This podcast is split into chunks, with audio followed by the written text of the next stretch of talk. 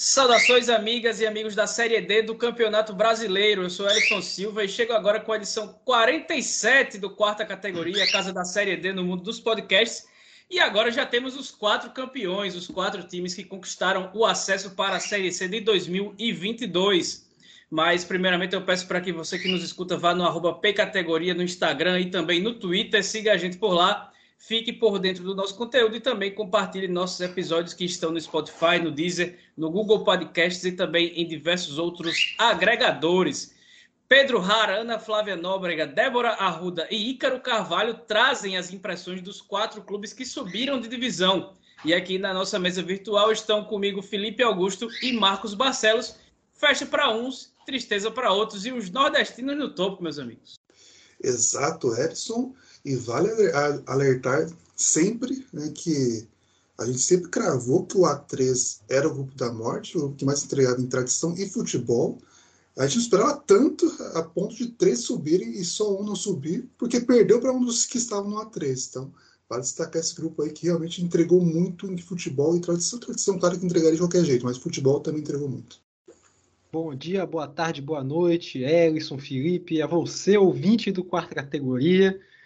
Pois é, né? Vou fazer da palavra de vocês as minhas também, né? No, a gente tem que avisar que já alertávamos, né? Tudo sobre o grupo A3, já alertávamos tudo que, que aconteceria com a ferroviária, apesar de que eu não previ, não previ o acesso, mas que o negócio ia ser difícil, ia ser. Já alertava que o ABC ia traulitar o Caxias, enfim, mais um ano se passa né, de Série D, mais uma temporada de quarta categoria, e mais uma vez a gente já está acertando tudo. 2022 vem aí, mais acertos virão. E já alertávamos que a sina de um time que perdeu o acesso no ano anterior, conseguiria no ano seguinte, também continuaria com a presidência que manteve essa tradição dos últimos cinco anos. Na terceira temporada do quarta categoria, pode chamar o podcast Já Alertávamos, que é o podcast Mãe de Ná, que está acertando tudo. Mas agora é hora daquela vinhetinha, porque hoje aqui a gente vai contar a história dos vitoriosos. Pode soltar. O Quarta Categoria é um podcast sobre a Série D do Campeonato Brasileiro, que traz informações, curiosidades e conteúdo relevante sobre o futebol que fica longe da grande mídia. Com eles, Felipe Augusto, Marcos Barcelos e Elison Silva. Foram duas decisões por pênaltis, acesso vindo depois de 100 jogos na Série D. Meio Rio Grande do Norte triste e meio Rio Grande do Norte feliz, só que ainda dando, dando uma alegriazinha aí para o rival. Foi emoção de sobra e apesar de mais uma vez poucos gols, só cinco, é, tivemos partidas extremamente disputadas e com um peso emocional muito grande que só esse mata-mata do acesso poderia trazer. Carlão e Mauro Iguatu hoje são imortais em seus clubes e a gente vai trazer detalhes de todos os quatro jogos que garantiram os acessos de Aparecidense, Campinense, Atlético Cearense, Todos Noense e do ABC. São três acessos para o Nordeste do país, sem precisar de campanha de ajuda, sem precisar de SOS, tudo na base do trabalho, do planejamento e de colocando a casa em ordem para dois times que têm camisas muito pesadas, que são Campinense e ABC fazendo o trabalho de reestruturação depois de administrações caóticas e colhendo resultados rapidamente. São projetos sólidos, como a gente teve na Série D do ano passado, com o Floresta e com o Altos especificamente, e que subiram para a Série C e não caíram, seguem por lá. E agora teremos mais três representantes da região na terceira divisão em 2022. O Grupo A vai ficar novamente quase que uma sucursal da Copa do Nordeste no segundo semestre.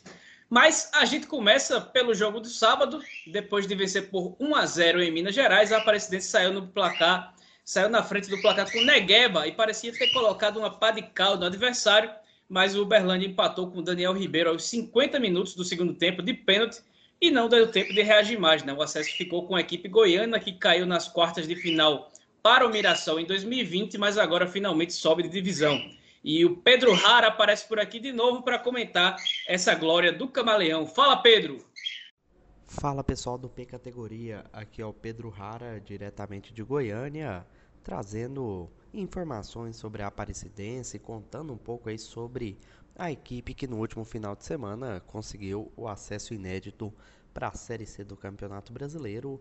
e pela primeira vez vai disputar uma competição divisionada nacional que não seja a Série D. A equipe que na última temporada bateu na trave, ficou na fase quarta de final, foi eliminada pelo Mirassol, né, que posteriormente se sagrou campeão e subiu para a Série C. E no elenco tinha alguns destaques, né? Talvez o principal fosse o Albano, camisa número 10, um jogador ali de meio campo clássico, com um bom passe, enfim, que criava chances para os companheiros e conseguia criar suas próprias chances. Além dele, a Aparecidense tinha bons nomes, como era o caso do Alex Henrique, o goleiro Tony, o sistema defensivo formado pelo Renato e o Ícaro, que posteriormente também saíram, foram para o Vila Nova. Enfim, era um time bastante entrosado que por pouco não conseguiu no ano passado, na última temporada, o acesso para a Série C.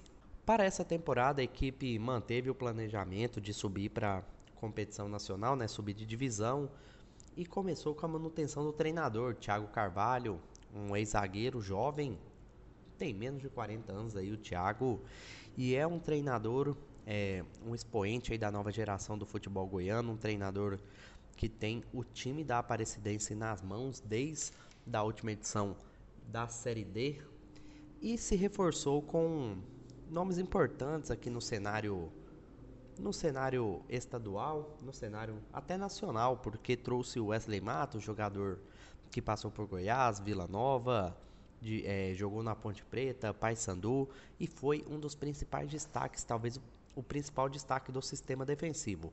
Para o gol, a Aparecidense apostou num velho conhecido após a saída do Tony, postou no goleiro Pedro Henrique, o jogador de 36 anos que está na Aparecidense já há muitas temporadas e fez parte aí de vários elencos da equipe de Aparecida de Goiânia. Para o meio de campo, a equipe também trouxe para o lugar do Albano um velho conhecido, Robert, né? Robert que não é, que quando começou a carreira não era um camisa 10, ele jogava pelos lados de campo, mas com o passar dos anos na carreira, o Robert acabou sendo recuado para fazer a função de camisa 10 e deu muito certo na Aparecidense dessa temporada. E para o ataque, né, um, uma, um velho conhecido aí da equipe da Aparecidense, o Alex Henrique, que após a última Série D saiu para o Confiança do Sergipe, foi jogar a Série B, acabou perdendo espaço lá no Confiança e retornou para a Aparecidense na reta final da primeira fase, da fase de classificação, e marcou seus golzinhos e talvez o gol mais importante da Aparecidense na competição, que foi da vitória de 1 a 0 sobre Uberlândia fora de casa no Parque do Sabiá, que deixou a equipe mais tranquila para buscar o acesso jogando no Aníbal Batista de Toledo. Foi a grande força da equipe dentro da Série D.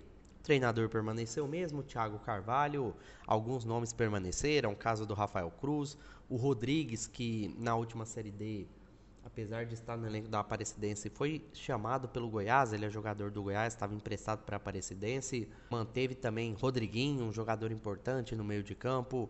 Manteve jogadores importantes, caso do Negueba também no ataque, que fez o gol dentro do Aníbal Batista de Toledo, que confirmou o acesso da, da Aparecidense para a Série C.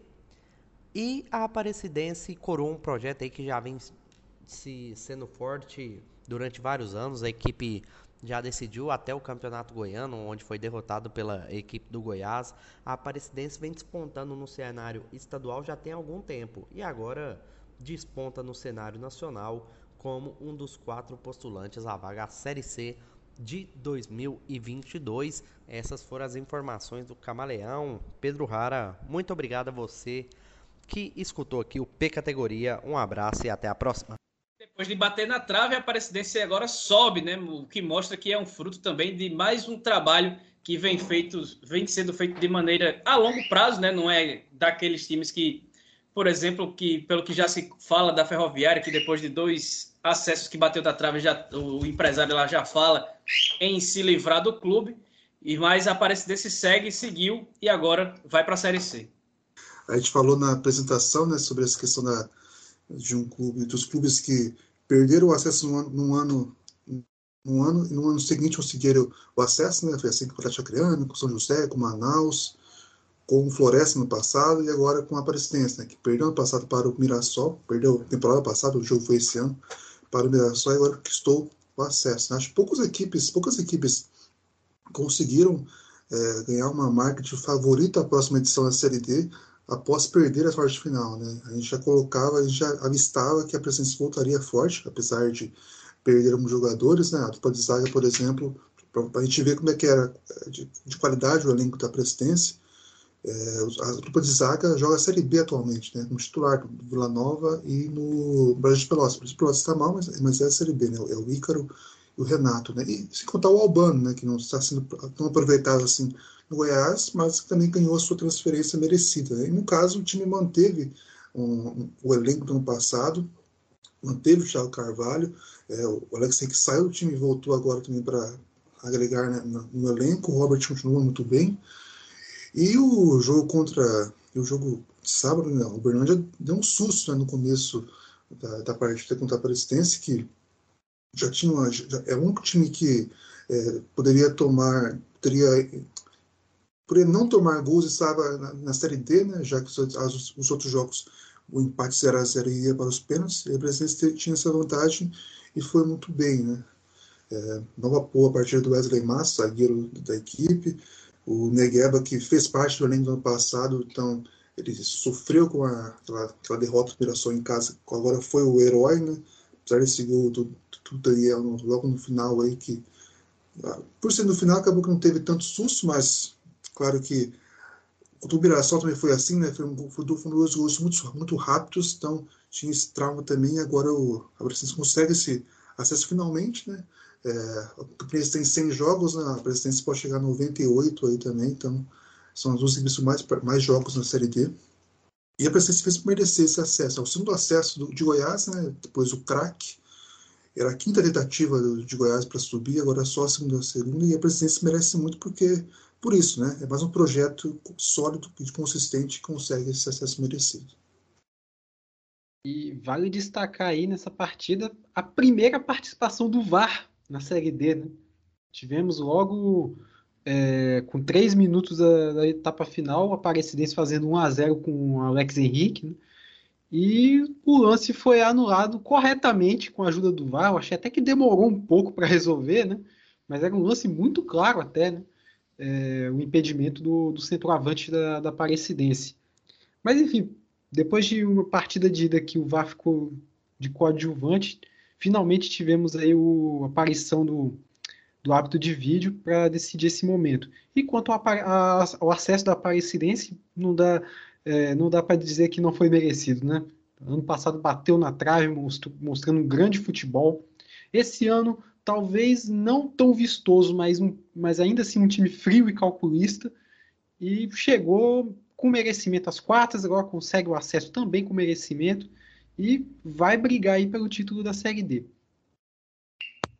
Conseguiu o acesso sem Albano, que é o mais impressionante aí, que foi o nosso queridinho do ano passado. E se teve um resquício de emoção com esse gol lá no final em Goiás, em Campina Grande, debaixo de muita chuva, foi quase que uma epopeia para marcar esse acesso do Campinense, né? No seu jogo de número 100 na competição, que como o Felipe já trouxe, é o recordista nesse quesito, Raposa e Mecão deixaram de lado o extracampo que aconteceu em Natal, que a gente trouxe aqui na edição passada, e acabaram fazendo um jogo muito tenso, de pouquíssimas oportunidades de gol. O novo 0 a 0 levou a decisão para os pênaltis e as 4 mil pessoas que estiveram no Amigão, debaixo de um toró danado, viviam cenas dignas dos melhores filmes de drama. Ainda mais quando o Dione desperdiçou logo o primeiro pênalti mas Esquerdinha mandou na trave logo na sequência, um dos melhores jogadores do América de Natal, cinco gols e cinco assistências. É, depois, o lateral direito Rony, com a camisa 13, número que também é o nome do maior rival do Campinense, ele acabou sentindo a pressão de Mauro Iguatu e mandou para fora. E coube ao goleiro que vai mudar de nome, né? Ele não vai ser mais Mauro Iguatu, ele vai ser agora Mauro Campina Grande, com todo respeito à cidade de Iguatu, porque foi dele o gol que garantiu o acesso da Raposa para a Série C do ano que vem ele que já havia sido protagonista sem os pés, mas com as mãos no vice-campeonato do 13 em 2018. E Ana Flávia Nóbrega, que estava com, com seu pai no Amigão, né, um sobrevivente da Covid-19, que ficou cerca de 10 dias na UTI no meio do ano, ela fala com a gente sobre o drama do Amigão, que quase deixa o América de Natal sem calendário para o ano que vem, mas depois a gente trata disso. Fala, Ana! Bom dia, boa tarde, boa noite para todo mundo que está acompanhando quarta categoria. Esse podcast que faz parte da minha rotina enquanto profissional e também enquanto torcedor. E é com imenso prazer que eu venho aqui na minha primeira participação para falar desse momento, como o Ellison bem introduziu, esse momento mágico, um momento épico para o torcedor paraibano, para o futebol paraibano, que foi o acesso do Campinense no último sábado à Série C do Campeonato Brasileiro. Mas essa história que deixou o final feliz aí pro Campinense, pro torcedor da Raposa, ele não começou agora. Esse roteiro ele começou a se desenhar lá no, no início de 2020, quando a FDA abandonou a gestão do futebol do Campinense e é, torcedores tiveram que sair da arquibancada para arregaçar as mangas e fazer acontecer no Campinense Clube. Deixo aqui, inclusive, os meus parabéns ao presidente Felipe Cordeiro e ao diretor de marketing é, Danilo Maia, que deram sangue para conseguir angariar fundos para poder montar essa equipe. Não é uma equipe cara, é uma folha salarial extremamente baixa, mas é, eles conseguiram montar uma equipe extremamente competitiva e principalmente acertaram muito quando trouxeram Raniel Ribeiro é, no momento certo para que ele pudesse desenvolver esse futebol do Campinense e colhessem os frutos que estão colhendo desde que esse futebol encaixou, né? Nem o mais otimista dos torcedores raposeiros imaginaria estar terminando o ano de 2021 com o título do Campeonato Paraibano, com vaga garantida na Copa do Nordeste, na Copa do Brasil e com o tão sonhado acesso para a Série C do Campeonato Brasileiro, ainda brigando pelo título nacional da quarta divisão. E tudo isso porque a história do Campinense é, dos últimos anos ela é de muito sofrimento, muito sofrimento nos bastidores. E a gente sabe que quando tudo está desorganizado nos bastidores é muito difícil que dê certo dentro das quatro linhas. E foi isso que o Campinense tentou corrigir para esse ano de 2021 e vem dando certo, vem mostrando resultados. Estive no Estádio Amigão, foi tudo isso mesmo, é, emoção do começo ao fim do jogo, nervos à flor da pele. É, levei o meu pai, seu Edésio, que passou por momentos difíceis em março desse ano. Ele contraiu Covid-19, ele já tinha doenças pulmonares pré-existentes, então ele foi um sobrevivente e eu pude ver nos olhos dele, pude sentir, pude ouvi-lo falar sobre a alegria que foi estar no Amigão, voltar depois de algum tempo é, alguns anos, inclusive, ao estádio e ver o Campinense é, conseguir esse acesso para a Série C. Isso porque, enquanto ele ainda estava no hospital, foi por conta do Campinense que ele arrumou forças para sair da UTI, para brigar pela vida dele, para brincar, para conversar com os médicos, com os outros pacientes. Tanto que ele saiu do hospital sendo chamado de raposeiro, ninguém aguentava mais, tanto que ele falava do Campinense por lá. Então, o Campinense foi além do que representa esse acesso, foi algo extremamente importante na vida do meu pai, na vida da minha família, porque mudou a vida dele é, e deu a ele essa nova chance de viver. Mas ó, vejam só vocês, quando acabou o jogo, quando a gente chegou em casa, ele disse que se morresse depois do acesso do Campinense, ele morreria feliz. É o momento mais importante da história desses torcedores do Campinense, da história recente e também é, tem muito por vir ainda. Muito obrigada a todos e até a próxima. Quem sabe voltando aqui para falar sobre o título do Campinense na Série D do Campeonato Brasileiro. E aí, como eu trouxe rapidamente, né, o Mecão iria ficar sem calendário para o segundo semestre do ano que vem, mas foi ajudado com o acesso do ABC, que abriu nova vaga para o Rio Grande do Norte, e o Alvi Rubro entra para representar o estado aí junto com o Globo na Série D de 2022. Agora, vocês falam aí desse recordista campinense que finalmente agora é Série C. Pois é, agora é Série C, né? Depois de 10 temporadas aí, né? No, no limbo da Série D, né? Conseguiu finalmente o acesso, com merecimento também. Apesar de que, é... assim, opinião pessoal, né? De que o, o confronto entre a Campinense e a América, América para mim, gerou mais expectativa, por exemplo, que um jogo da Ferroviária. Então, eu considero até talvez a decepção dos quatro jogos aí do mata-mata, porque eu esperava muito mais desse confronto, né? Se tivesse dos... jogando até agora, Marcos, eu acho que não ia ter saído nenhum gol. Se tivesse até agora pois... jogando, juntando os dois jogos aí. Pois é, então, eu, eu fiquei realmente decepcionado, porque eram duas equipes que chegaram no, nas quartas de final com uma moral muito elevada, né?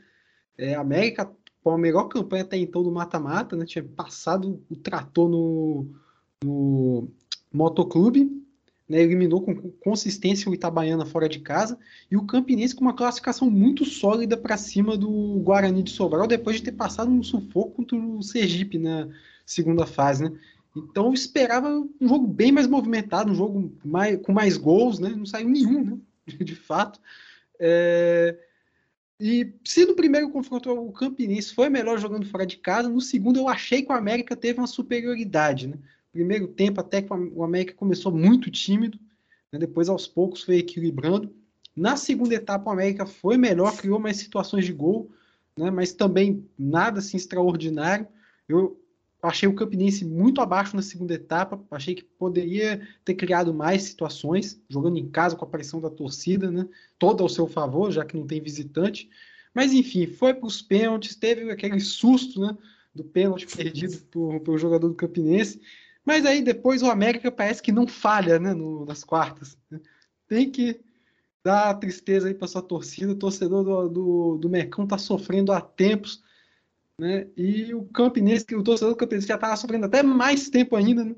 pôde finalmente é, sentir esse alívio né, de conquistar a vaga para a Série C e ter um calendário garantido para a próxima temporada, né? Pelo menos, né? Série C, uma divisão acima agora, né? E vai aí para a briga pelo título, um confronto aí no nordestino, né? Com o Atlético Cearense. Então, Vai ser muito bacana, né? Ver esse duelo entre o nosso Mauro Iguatu contra o Carlão. Vai botar Ellison e Felipe aí na, na briga de novo. E eu vou ficar aqui tacando a lenha na fogueira.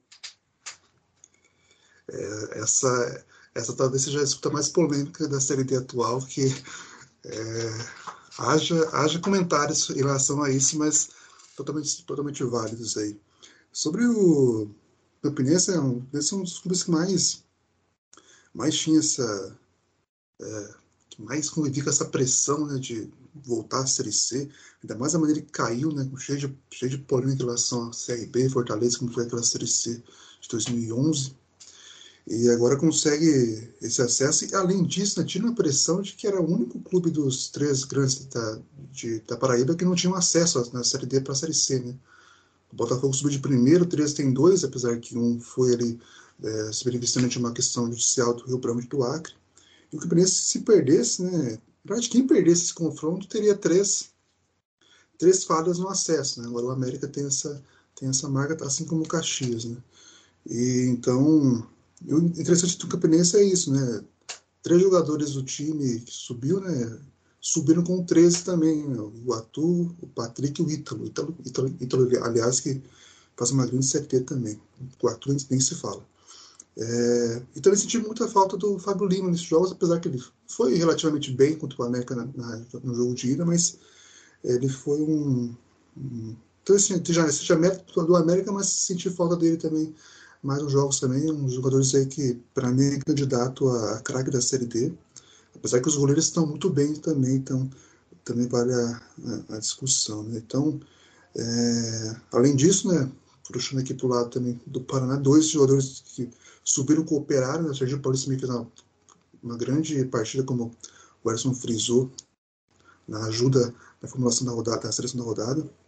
E o Johnny também, que não conhece no judiciário, mas também participou, então o Campinense tira essa pressão e agora se coloca num patamar interessante, né? Porque certo que o Botafogo ainda tem chance matemática de subir para a Série B, mas tem, uma concorrência agora, né? Isso é importante para o tipo, um estado, né? Que você consegue, ainda mais para o Campinense, que agora vai poder competir de fato né, com o Botafogo em contratações, né, em disputas de jogadores, porque agora tem um calendário para oferecer, assim como o Botafogo já tem há anos também. É, duas Existe... observações aí, Edson, desculpa. É, primeira, também mandar um parabéns especial ao Rafinha, né? Volante da equipe do Campinense, que jogou aqui no Espírito Santo pelo Real Noroeste, segue desde o ano passado, inclusive. Capitão, né? É, se destacou jogando aqui no Real Noroeste, infelizmente não ficou mais tempo, né, fez a grande Série D. E mais um acesso aí contra o América, né, que o América perde contra um time terminando com esse aí, né? é, Campinense, Jacuipense, Juazeirense. Eu, olha, eu vi um jogo esse final de semana aí do da Copa Espírito Santo, que foi entre Rio Branco de Venda Nova e Vila Velhense, né? Que o time de Vila Velha entrou na, criou um triplex na cabeça do Rio Branco de Venda Nova. Então, América, fique alerta aí que o Vila Velhense vem aí. Já vai criando um trauma antecipado. Existe uma disputa aqui entre torcedores do Botafogo e do Campinense para descobrir quem é que conquistou o maior título do estado o Campinense pela Copa do Nordeste de 2013 e o Botafogo pela Série D do mesmo ano, talvez o Campinense possa unificar esse cinturão aí, caso conquiste a, a taça daqui a quatro semanas, um mês. E eu não sei se o Felipe tem essa informação agora, mas o Campinense pode ser campeão da Série D sem sair do Nordeste, sem precisar sequer sair do Nordeste. Não sei se isso já aconteceu, mas é um fato muito relevante, por exemplo, caso ele passe pelo Atlético Cearense e enfrente o ABC na final vai poder fazer um, um título nacional curtinho, jogando só dentro da própria região.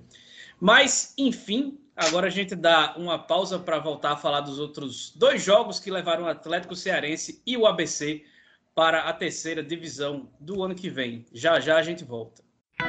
Série D tem aqui Brasileiro Feminino Série A2 também. Terceirona Paranaense? Adivinha? O futebol Loja dos Holofotes, uma paixão pelo alternativo. Revista Série Z, a revista do futebol alternativo.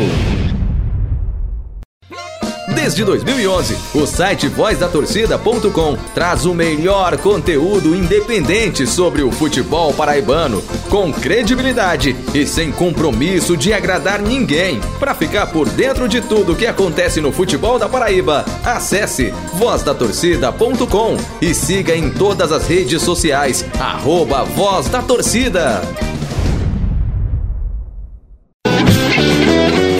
Temos Futebol é o futebol capixaba, contado por torcedores e para quem torce pelo Espírito Santo. Siga no Instagram, no Facebook e no Twitter, arroba Temos Futebol e se inscreva em nosso canal no YouTube, porque aqui nós temos futebol. A gente está de volta com o episódio 47 do quarta categoria, edição de festa para quatro times e de choro para outros quatro. E mais uma vez eu peço para que quem está nos escutando, que vá lá no Twitter, no Instagram, arroba Pcategoria, compartilhe também a palavra da Série D do Campeonato Brasileiro para que ela alcance o maior número de pessoas possível. Agora a gente fala do primeiro jogo do domingo, que teve a Ferroviária em cima do Atlético Cearense o tempo inteiro. Muita pressão, mas a equipe nordestina foi aguerrida e conseguiu segurar o 0 a 0 que depois do empate por 1 a 1 no Ceará acabou levando mais uma decisão para os pênaltis. E se o Mauro Iguatu brilhou com os pés, porque não precisou nem usar as mãos no sábado, Carlão desperdiçou a chance dele converter o gol que classificaria a Águia, mas depois se garantiu com as mãos, pegou duas batidas alternadas e colocou o antigo Uniclinic na Série C do ano que vem. Detalhe que o Carlão antes mesmo já tinha pego duas cobranças de pênalti, conseguiu pegar incríveis quatro cobranças em sete penalidades. E o Diego Arruda retorna ao quarta categoria depois de uma semana para falar do acesso do time da nossa amiga Maria Vieira. Fala, Diego! Alô, amigos do podcast Quarta Categoria, que é Diego Arruda, redator da Futebol Cearense e integrante da Façanha Nordeste Clube. Estou de volta aqui ao podcast para falar um pouco sobre essa classificação histórica do Atlético Cearense para a Série C, né? O Atlético enfrentou é, a Ferroviária, voltou a enfrentar a Ferroviária de São Paulo, né, de Araraquara, e foi lá na cidade paulista que ocorreu o jogo da volta, né? E com empate no jogo de ida, o Atlético de Raimundinho tinha a dura missão de segurar um dos times mais fortes da competição, um time que chegou até aqui com a melhor campanha. E o Atlético era um time que costumava sofrer muitos gols, marcava muito, mas também sofria bastante. E a estratégia do, do, do Raimundo Wagner, né, ou como a gente chama, Raimundinho, ele eh, foi uma grande estratégia. O time conseguiu executar com, com perfeição, né? O, o time da Ferroviária ficou completamente travado. Teve duas chances no primeiro tempo, duas chances reais que podemos considerar que foram, foram exceções, é, talvez desatenções que cometeu a zaga da Águia, né? E a zaga não, o sistema defensivo como um todo, né? E no, na, na, segunda etapa não teve chances, né? Não teve chance real de gol. A Águia conseguiu segurar a pressão. Essas chances do primeiro tempo que eu citei, uma foi com o Júlio Vitor, né? Ele saiu na cara do Carlão, mas acabou é, chutando e chutou em cima do goleiro do camisa 1. Que daqui a pouquinho a gente fala um pouco melhor sobre o camisa 1 do Atlético. E o jogo terminou assim, né? 0 a 0 com 1 a 1 na volta, na ida, perdão. É, a disputa foi para os pênaltis. E aí nos pênaltis brilhou a estrela do Carlão. Acho que talvez o que dava confiança ao Atlético era o Carlão, porque contra a Juazeirense, duas fases antes, o Atlético é, contou com o camisão que pegou dois pênaltis, bateu o último e classificou é, o time naquela fase diante da, da, da Juazeirense da Bahia, né? E dessa vez é, foi ainda melhor. O Carlão pegou quatro pênaltis. A gente teve até a sensação, né, brincadeiras à parte, que o, o, o Carlão ele errou o pênalti dele, a quinta cobrança, para poder defender mais. Né, porque ele, ele acaba errando o pênalti que ele bate, mas de, em seguida ele tem a defesa que, que classifica né, a, a, a equipe cearense para a Série C. E aí eu vou trazer algumas curiosidade sobre esse acesso. Foi o primeiro é, acesso do, do, Atlético, do Atlético Cearense, que é um clube de 24 anos, que disputou algumas séries. É, essa é a terceira edição da Série D que o Atlético disputa e foi a primeira vez que o time conseguiu se classificar, conseguiu subir para a terceira divisão. É, a cidade de Fortaleza passa a ser a capital com o maior número de equipes é, disputando as três primeiras divisões do futebol brasileiro né, superou o Rio de Janeiro, com, que é, contava com quatro equipes, agora Fortaleza tem cinco. E também é, o futebol cearense terá oito equipes disputando é, as, as quatro divisões do futebol nacional em 2022. Né? Além de Ceará e Fortaleza, que jogam hoje a Série A, ainda defi, é, decidem suas vidas na Série A. Tem Ferroviário, Floresta e agora o Atlético Cearense na Série C. E na Série D, Crato, Pacajus e agora, herdando a vaga do Atlético, que seria do ano que vem, o time do Icasa. Bom, são, são essas as observações, esse é o resumo de, dessa classificação histórica do Atlético Cearense, mais uma classificação do futebol cearense na Série D. E eu me despeço aqui agradecendo aos integrantes do podcast, o Ellison, o Marcos Barcelos e o Felipe. Bom, até a próxima. E aí, pessoal, o time da, da Maria Vieira na raça, na força, passando de adversário por adversário, parece que ninguém segura aí o Atlético Cearense. É mais um projeto sustentável aí, né, que consegue o acesso. Acho mais relevante disso tudo é que será o quinto clube de Fortaleza, né, nas primeiras divisões. Será a cidade com mais times na primeira divisão, nas seis primeiras divisões. Vai passar o Rio de Janeiro, tem quatro, né, os quatro, os quatro grandes. É, que aliás né, são, foram protagonistas das transmissões da TV Brasil nessas fases de final. Não deveriam ser, mas foram. Daqui a pouco eles estão ocupando um lugarzinho aí na, na Série D. É.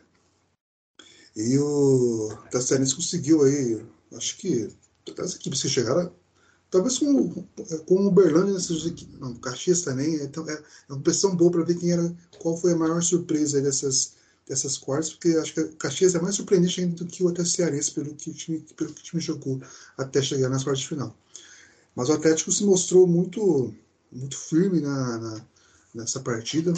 É, não sei se o Marcos ia falar isso, mas eu vou ter que falar o que o Marcos citou em relação a esse jogo, né, que foi a questão do Elano, né, tem que mudar a forma de jogar para e não conseguiu, né? Ele teve que sair para para atacar e não conseguiu né, render. Aliás, também ele foi, na minha, na minha visão, muito mal nas substituições também. É, tirar o Gleison para colocar o Jefinho não mudou nada praticamente, e principalmente tirar o Júlio Victor, né? que aí é um ponto também rele, relevante para se discutir né? essa, essa, essa substituição, né? que é o, o principal jogador ofensivo, de fato, da Ferroviária foi o Júlio Victor, o principal jogador para mim é o Bernardo, que por esse eu fico um pouco mal, né? porque segundo acesso que ele perde, né, na seguida, né, perdeu com o Fast Clube, perdeu agora com a, com a Ferroviária, mas o outro cearense mostrou muito, muito firme, muito uma mentalidade muito forte também para conquistar esse, esse de pênalti foi uma, foi uma, foi uma bagunça, né? foi uma reviravolta aos montes. Tanto que o Carlão teve a chance de conseguir o acesso antecipado né, em relação às penalidades, mas depois salvou a equipe com mais defesas aí, conseguiu esse acesso. E além disso, o Elano também colocou um garoto de 17 anos para cobrar o pênalti das alternadas e foi uma tarde terrível para o Elano, que vinha muito bem Apesar que no mata-mata ele deu uma caída. Ele não, né? O time deu uma caída em relação ao que foi na primeira fase. Pois bem. Devo repetir agora, né? Que já alertávamos que o confronto ia ser complicado. Uma coisa que eu não alertei, né? Acabei não prevendo que a Ferroviária não ia subir. Né? Eu ainda acredito. Eu, a, eu, quando come... antes de começarem os confrontos, né? Das quartas, o jogo de ida, eu acreditava que a Ferroviária ia conseguir né, ter um investimento maior do que eu, creio eu, né? Aí fica aí para os transfer marketing da vida aí descobrir, né? Qual o valor do elenco do, do, das duas equipes. É, eu acreditava que justamente, né, por conta dessa coisa de, de obrigação da Ferroviária, né, do trauma do ano passado, que eles não iam deixar uma, algo do tipo acontecer esse ano. Após o primeiro confronto, eu ainda confiei, mas desconfiando, porque não pode um time é, terminar a primeira etapa melhor que o adversário, com mais moral que o adversário, e escolher simplesmente recuar, se contentar com empate, igual fez. Né? Tanto que o Atlético Cearense, naquele, no segundo tempo daquele jogo de ida, não criou grandes situações de gol. E a Ferroviária, que tinha o jogo, a faca e o queijo na mão, tinha o caminho das pedras para sair com a vantagem lá do Ceará, simplesmente não também não atacou nada. Né? Ficou um segundo tempo morto.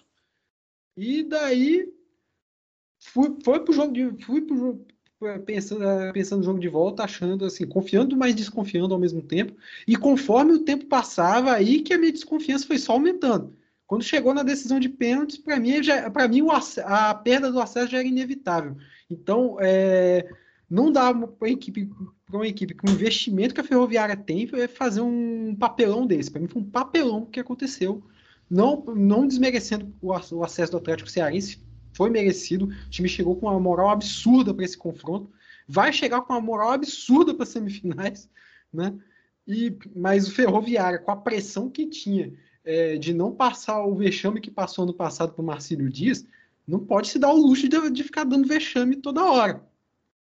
Eu falo vexame não pelo adversário, mas pelas escolhas que tomou nesse, nesse, nessas quartas de final. Todas escolhas erradas, inclusive de um batedor aí que, para mim, teve um batedor aí, eu não lembro o nome dele, que ele bateu igualzinho o Elano naquele 5 a 4 do Flamengo, né? Que foi bater a cavadinha, o Carlão ficou no meio do gol. Só faltou o Carlão fazer embaixadinha igual o Felipe. Foi o Jefinho que ele entrou na. que ele, que ele colocou no lugar do Gleison. Ah, foi o Jefinho? Pelo amor de Deus, né? Meu. Foi um desastre essas quartas de final para a Ferroviária. Agora, quanto ao Atlético Cearense, para mim, acho que com esse roteiro todo, para mim não teve um acesso mais merecido igual ao do Atlético Cearense. Né? Que trabalho muito bem feito. A moral, foi um time que, para mim, que dos quatro semifinais, é o time que chega com mais moral, porque enfrentou desafios é, bem complicados, né? O principal desafio foi interno de ter perdido o Olavo no, no é. na metade da primeira fase. Sim. Isso, olha, e olha só ainda, tá conseguindo esse acesso sem ter o, o Olavo dentro de campo, né? Então o time teve que se reconstruir com, a, com essa perda do, do, do, seu principal jogador, conseguiu a classificação, chegou no mata-mata e pegou adversários que eram favoritos e foi eliminando um por um, né? E agora eu acho que vai vir fortíssimo para as semifinais. Né? Tem, Mais uma vez, tem... repito aqui, né? Confronto, né? Você que não ouviu, né? Talvez tenha perdido. É Carlão contra Mauro Iguatu. Né? É Felipe contra ele, e eu botando fogo nesse, podcast. Tem um, tem um ponto, né? Assim como a Presidência, que vai poder também ter essa justificativa, né? O Olávio, ele vai jogar a Série C que o Atlético agora subiu também, né? Então, é uma possibilidade aí. Apesar que eu acho que o Lado teria. Ele, tem, ele tá emprestado. Tem jogar na Série B, pelo menos, né? Ele tá emprestado à volta redonda, ele tem contrato, acho que até o fim do ano que vem com o Atlético Cearense. Inicia é, essa campanha, assim volta como, aí. Assim como também, assim, o Olavo e o Albano também tem, tem possibilidade de jogar a Série B, tem bola para jogar a Série B, mas, mas, o, mas o Albano também pode ser um que pode retornar para a licença, porque agora está na Série C, tem uma, tem uma, tem uma garantia melhor, então agora é, é esse o ponto interessante de você subir para a Série C, né? A possibilidade de você ter jogadores que se destacaram poderem voltar agora, né? Não sei se eles têm esse, se as diretorias têm esse objetivo, mas é, no caso do Olavo tem contrato, né? Mas é um, é um ponto de diferença que vai ter também para essas equipes. Na, nos jogos da fase de grupos, né? É, lá no, Doming, no Domingão, o Campinense venceu por 3 a 2 e no Amigão venceu por 3 a 0 Só que agora é, é diferente, até pelo clima de festa que os dois rubro-negros vão enfrentar, né? O jogo de ida vai ser na, no próximo no sábado, dia 23, às 15 horas, e o de volta, dia 31. É, em Campina Grande. E se a gente teve tensão e, muito, e alguns traumas a serem superados aí nessas três primeiras partidas, no fim de domingo foi festa completa para a torcida abecedista, né, no Frasqueirão, com boa presença de público. O Alvinegro Potiguar, depois de empatar por 0 a 0 no Rio Grande do Sul, acabou fazendo 3 a 0 com gol e assistência do atacante Wallison é, que é o maior ídolo atual do clube, bem disparado, e que já havia conseguido um acesso com o clube em 2007, da Série C para a Série B. É, os outros dois gols foram marcados por Gustavo Henrique no começo do, no começo do jogo. E no segundo tempo, aos cinco, ah, não, foi no começo. Isso, tá certo. No começo do segundo tempo, Gustavo Henrique marcou o gol. E aos 50 do segundo tempo, foi a vez de Negueba fechar o placar. E agora uma pena para o treinador antivax do Caxias, né, o Rafael Jacques, que agora a gente espera que ele mude ideia, se engrandeça como pessoa e vá tomar vacina. Mas quem fala do passeio do elefante por Ponta Negra é o Ícaro Carvalho, praticamente um membro, membro fixo nesse mata-mata aqui do quarta categoria. Fala, Ícaro. Amigos do podcast Quarta Categoria, é um prazer gigantesco estar falando com vocês mais uma vez, direto aqui de Natal, Rio Grande do Norte. Meu nome é Ícaro Carvalho, falando aqui, né, dessa vez para trazer boas notícias sobre o futebol que eu cubro, futebol do Rio Grande do Norte, porque o ABC saiu da Série D do Campeonato Brasileiro justamente no seu segundo ano de disputa. O ABC consegue aí esse grande feito, que é voltar à Série C.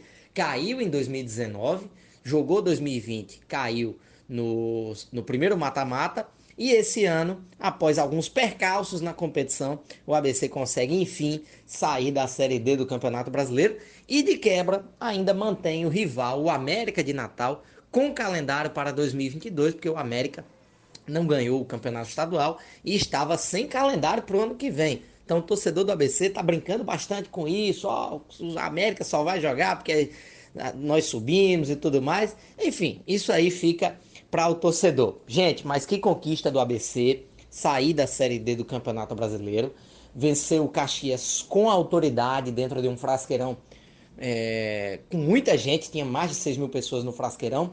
O detalhe também, o primeiro tempo muito equilibrado entre as duas equipes, o ABC ligeiramente melhor, mas o Caxias assustando bastante, principalmente com as investidas do jogador camiseta número 10, o Mateuzinho, mas o ABC conseguiu é, fazer um primeiro tempo equilibrado e não tomou gol. É isso que era mais importante aí pelo técnico Moacir Júnior, que ele pregava nessa Série D. E aí o ponto importante, no segundo tempo o ABC começa a, a, a jogar melhor, fez uma, uma o, o, primeiro gol logo de cara com o Filipinho, a bola desviou no meio do caminho, o Frasqueirão praticamente foi abaixo com esse primeiro gol, o Caxias tentou sair para o jogo, o ABC segurando ali a peteca ali atrás, tentando sair num contra-ataque. E num desses contragolpes, o Alan Dias encontrou o Alisson, que mandou um balaço pro fundo das redes, um golaço. E aí, com aquele 2 a 0 o acesso já estava praticamente ali, favas contadas, né? O, ABC já estava comemorando, a, a frasqueira, como é conhecida a torcedora do ABC, já estava comemorando esse acesso, tão sonhado acesso. E aí acabou que no final do jogo o Alisson, mais uma vez, o ídolo do ABC, achou o Negueba e ele fez o 3 a 0 Alguns pontos importantes dessa conquista. Moacir Júnior, treinador que está desde o começo, foi contestado em alguns momentos. Em dado momento, naquela derrota para o Calcaia por 3 a 2 que o ABC havia também perdido para o Atlético Cearense dentro do Frasqueirão, o Moacir Júnior balançou no cargo, balançou e muito. E a diretoria do ABC disse o seguinte: não, esse elenco precisa ser qualificado, vamos dar uma nova chance ao Moacir. E foi isso que aconteceu. Moacir ganhou o grupo, conseguiu ali manter o grupo nas rédeas. Os jogadores que chegaram entraram muito bem. Um exemplo disso, Suelton, zagueiro, chegou e chegou muito bem. O Alan Dias também é outro que ajudou bastante essa equipe do ABC.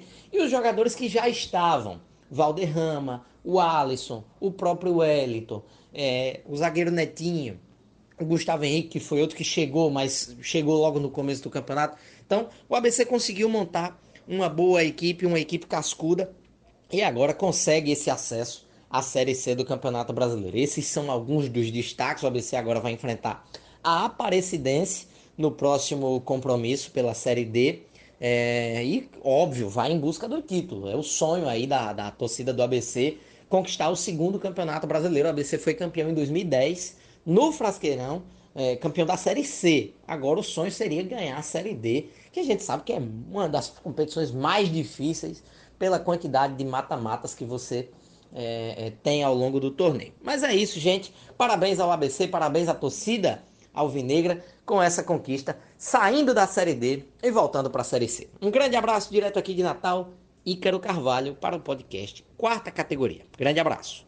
Festa para o ABC, tristeza para o América, mas com uma pontinha de felicidade também pelo acesso do rival, mas isso é para quem veio de fora, né? Porque eu duvido que qualquer torcedor americano esteja com qualquer resquício de alegria com o rival subindo. Mas eu queria que vocês dissessem aí o que dá para a gente falar do que talvez seja o melhor time da competição, principalmente agora que a Ferroviária caiu.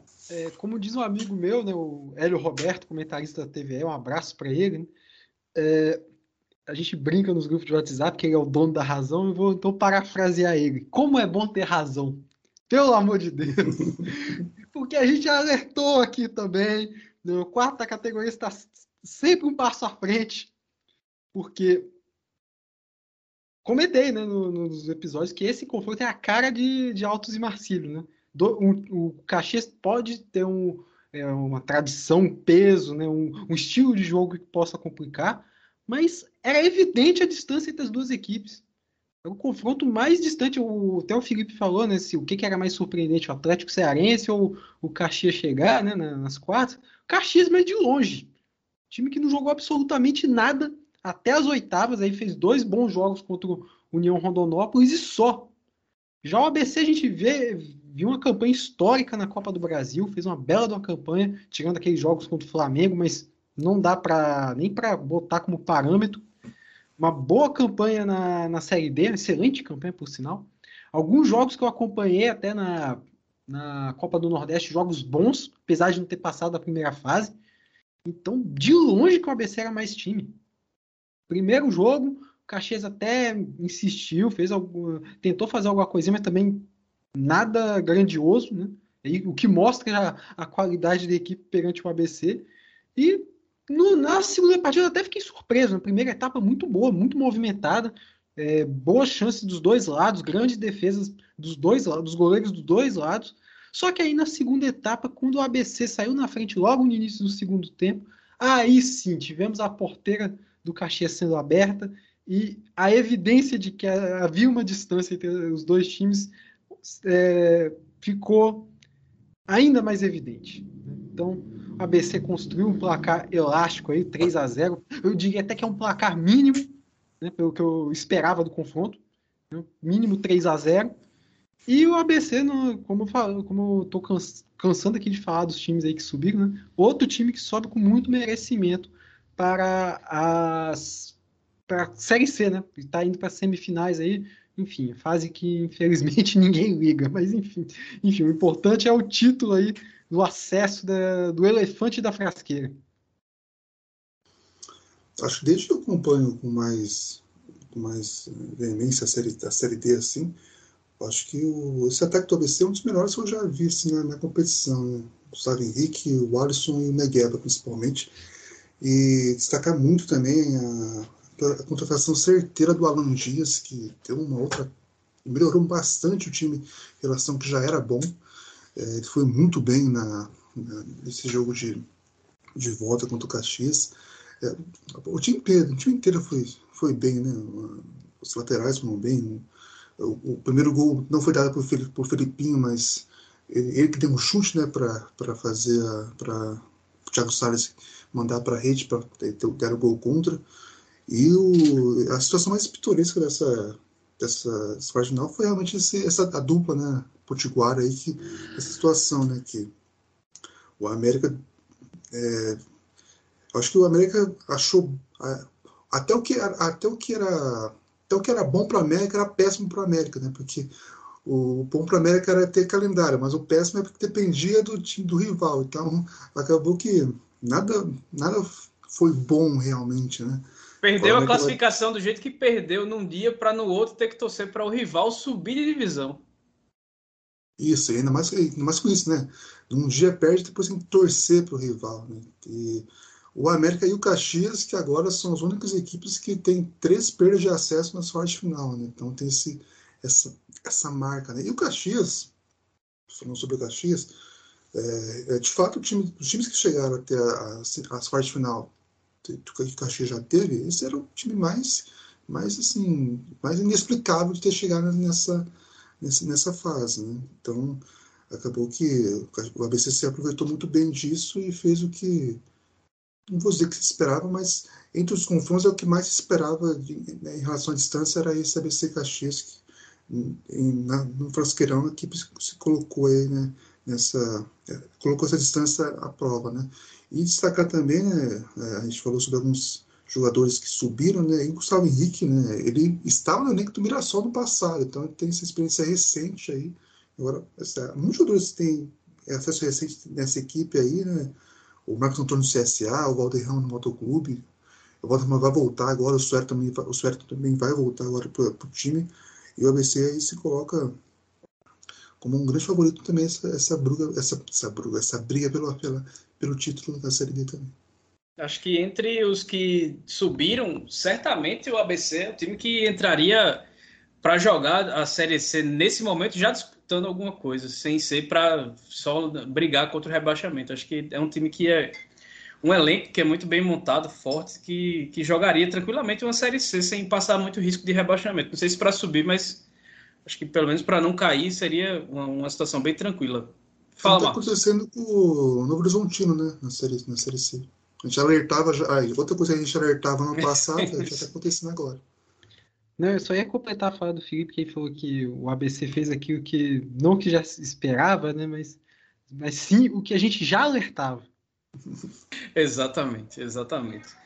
Então a gente já passou a régua em todos os times que são os verdadeiros campeões aí dessa Série D do Campeonato Brasileiro. Teremos aí as semifinais entre Campinense e Atlético Cearense, ABC e Aparecidense. Mas, como já está tudo definido, agora falta o Felipe chegar com a gente para a última seleção dessa, da, da Série D desta temporada. É, a última seleção da rodada, né? Depois a gente vai ter a seleção do campeonato, né? Que desde o ano passado a gente tem, desde a temporada passada a gente tem essa, essa escolha e o ABC, né, acho que naturalmente é, domina a seleção dessa, dessa rodada, da, da Jorge Volta, das quartas. No gol, o Carlão do Cearense, a zaga tem Edilar Silva do Cearense, o Ítalo do Campinense, os laterais são do ABC, o Netinho e o Felipinho, é, no meio campo o Serginho Paulista do Campinense, dois meio campos do ABC, é, Felipe Manuel e o Alan Dias, o ataque com dois Neguebas, a Aparecidense do ABC e o Alisson do ABC também, e o treinador também do ABC, Moacir Júnior, aí completando a seleção. A gente já falou da situação do América, que ele herda a vaga que era do ABC, né? Na Série D do ano que vem, a vaga do Rio Grande do Norte. Pode trazer para a gente aí, Felipe, quem também são os herdeiros dos outros estados aí, da Paraíba, de Goiás e também do Ceará? Eu vou dar, uma, antes de falar sobre isso, eu vou dar mais uma cutucada na TV Brasil. É, acho que meu esporte favorito atualmente é esse. É, porque eles falaram que né, o torcedor do, do América estava torcendo para o ABC não se classificar também. é, não subir também, né? Porque os, porque os dois se enfrentariam no ano que vem novamente na Série D, né? Então eles não, do Monstro não sabem muito bem como é que é o regulamento da, da competição, porque a vaga é do Globo, né? Então o América conseguiu essa vaga porque o APC subiu e o América ficou, né? E sobre os outros, os outros estados, né? Por exemplo, não é o 13 que vai estar na Série D no ano que vem, né? Será o São Paulo Cristal e o Souza. O São Souza já estava classificado, o São Paulo Cristal herdou a vaga do Campinense. É, em Goiás, o Iporá, que já disputou a, a Série D volta. E um caso também que é muito interessante acompanhar, que é o Icasa, né? Que assumiu a vaga do Atlético Cearense. O Icasa que pode entrar na, na Série D como um novo rico, né? Do futebol, não só nordestino, mas do futebol brasileiro, né? Porque vai, pode ganhar 20 milhões aí da, de indenização da CBF, né, por, um, por um erro de é, lá de 2013, se não estou enganado, com o Figueirense. Isso, isso. E o Vicasa contratou hoje, né, anunciou hoje o Flávio Araújo para a Safaris Lopes, que dá para a Copa do Brasil, e já deve também pensar na, na competição aí da, na Série do ano que vem. É um time para ficar de olho, né? E dessas equipes, a única estreante vai ser o São Paulo Cristal mesmo. Flávio Araújo, e... também conhecido como Rei do Acesso. E, e, quanto aí a questão da TV Brasil, né, eu posso dizer que eu não sei de nada, porque eu estou acompanhando a Eleven Sports mesmo, né? Façam isso, por favor. Né? É melhor. Não dá. É melhor, é melhor. Bom, a gente agora vai para as considerações finais. Você, o mais breve possível, né? Lembrando que está rolando aí a fase eliminatória da Copa do Nordeste. Na semana passada, tivemos dois times de Série D disputando, Souza e o Asa de Arapiraca. O Souza venceu muito bem por 2 a 1 hoje de novo, hoje no dia da gravação, né, dia 19, o Souza já passou para a terceira fase, que é a derradeira, bateu confiança nos pênaltis fora de casa, então é um time que foi eliminado na primeira fase da Série D e está aí fazendo fazendo sua festinha, fazendo encerrando bem a temporada, né? Porque para o Souza agora já não já já é um, uma campanha histórica. Vai enfrentar agora o, o vencedor do confronto entre ABC e Jacuipense em jogos de ida e volta aí para saber se consegue a vaga na fase, na fase de grupos da Copa do Nordeste. Por outro lado, o 13 foi eliminado com muita convicção pelo Floresta, no Amigão. E essa semana o Imperatriz, que foi outro time que disputou a Série D, é, vai enfrentar o Botafogo em João Pessoa para tentar uma vaga aí na, na, na próxima fase, para enfrentar o vencedor de Vitória e Itabaiana, que deve ser o Vitória enquanto a gente grava. O Vitória vai passeando aí sobre o Itabaiana, vai fazendo 3 a 0 e aí, quem quiser ficar por dentro do futebol paraibano, acesse o vozdatorcida.com, siga as redes sociais todas, arroba Voz da Torcida. Lembrando também que o Nordeste FC está com o sinal aberto aí para quem quiser assistir as partidas da pré-copa do Nordeste, vale a pena. É, são, são disputas interessantes aí para esse final de ano, esse final de temporada, que já tem. Principalmente que tem muita equipe tradicional que, que já está de férias e está voltando aí para disputar a competição, mas tem sido jogos interessantes e bem emocionantes. Marcos e Felipe, agora é com vocês. Bom, primeiramente, né? 47 episódio, uma honra. A gente está cada vez mais próximo do episódio 50, né? Chegando né, bodas de prata do quarta categoria. É, enfim, é, vendo esses acessos todos de Aparecidense, ABC, Atlético Cearense e, e, da equipe do Campinense, me dá, me faz ter uma reflexão aqui sobre futebol capixaba, né? Que uns tempos atrás a gente a estava naquela expectativa vendo o Santão, vendo Vitória chegando é, entre aspas longe, né? É, a gente pensar, pô, o futebol capixaba está próximo de conquistar algo na, na, Série D. E quando a gente vê essas quatro equipes conquistando essas vagas, né, com projetos consolidados, a gente te, tem a certeza que a competição está ficando cada vez mais dura e cada vez mais para as equipes que têm algo consolidado. Né? Então, eu aqui no Espírito Santo acompanhando, vendo também, inclusive, os jogos da Copa Espírito Santo, enquanto acontece a fase de mata-mata na Série D, você vê a disparidade da qualidade da, das equipes, bate até uma tristeza né, de ver que a gente está bem distante, bem distante. A gente não consegue emplacar um, um campeão com um campeão estadual com sequência, ganhar dois, três títulos seguidos. A última vez foi na época lá do Serra, do tricampeonato do Serra 2003, 2004, 2005. Você vê tanto tempo que a gente não tem um, um time que conquista uma, uma, uma, sequência aqui no estado, né? que tem uma hegemonia. Né? A gente vê que até no, no futebol do Roraima, que está abaixo da gente no ranking, tem, uma, tem um clube que tem hegemonia e a gente não. Então, fica aí a reflexão para quem acompanha o futebol capixaba e quem é, e também gosta da Série D, né? E, e botar os pés no chão, porque é, tem, temos que trilhar um longo caminho ainda pela frente para quem sabe né, sonhar com alguma coisa. No mais, acompanho o Temos Futebol aí pelo Instagram e pelo Twitter, arroba Temos Futebol. Acompanho o meu Twitter também, arroba Barcelos Marcos, que eu costumo fazer as estatísticas aí da, das partidas da Série D, né? Então, é, acompanhe também o, o, Temos Futebol pelo YouTube, pelos, uh, ative lá o nosso sininho para receber as notificações. Lá no nosso site também, temosfutebol.wordpress.com. Inclusive, é, agora falando do site, eu lembrei da entrevista do Fernando Tonê, então também aproveitar para parabenizar o técnico Moacir Júnior, né, da equipe do ABC, que treinou o Estrela do Norte lá na, na, no início do, do século, né, é, conquistou a Copa Espírito Santo, inclusive. Então já estou de olho em fazer uma entrevista com ele para o nosso site daqui para frente. Vamos cenas dos próximos capítulos. Enfim, acompanhe o futebol capixaba onde ele estiver, porque aqui no Espírito Santo nós temos futebol e aqui nós temos categoria, apesar de estarmos na quarta. Bom, é, como bom, bom ansioso que sou, né? No meio da gravação já consegui aqui ver a, a questão do se o Campinense pode ser o último, né? O último não, ser o primeiro a ser campeão da Licença da região, né? Passei aqui para ele me repassou para mim. E sim, né, o Campinense pode ser o primeiro a ser campeão sem ser da região. A única final é, regional que teve foi Ferroviário 3 de 2018 e os dois clubes nesse trajeto até a final, enfrentaram clubes de fora, então por isso pode ter esse feito aí incrível, né? Apesar que né, é só, só a sorte final que tem a, a que pode ter a, a, essa, esses confrontos interregionais, então isso pode ter conquistar esse feito aí na competição. Né? E é, eu quero deixar dois trechos aqui para tentar viralizar. Primeiro, é, ao Nordeste FC, é, assim, meu apelo que, por favor, Nordeste FC, apoie a gente para fazer o guia, guia, o guia do, do, do, peraí, o guia do Nordeste, né? Algo que eu quero muito aí. O Ellison é um que está me apoiando nessa causa aí. E eu quero muito ajudar nesse. A gente tem uma equipe muito boa do Nordeste, não do Nordeste, mas o Nordeste está completa.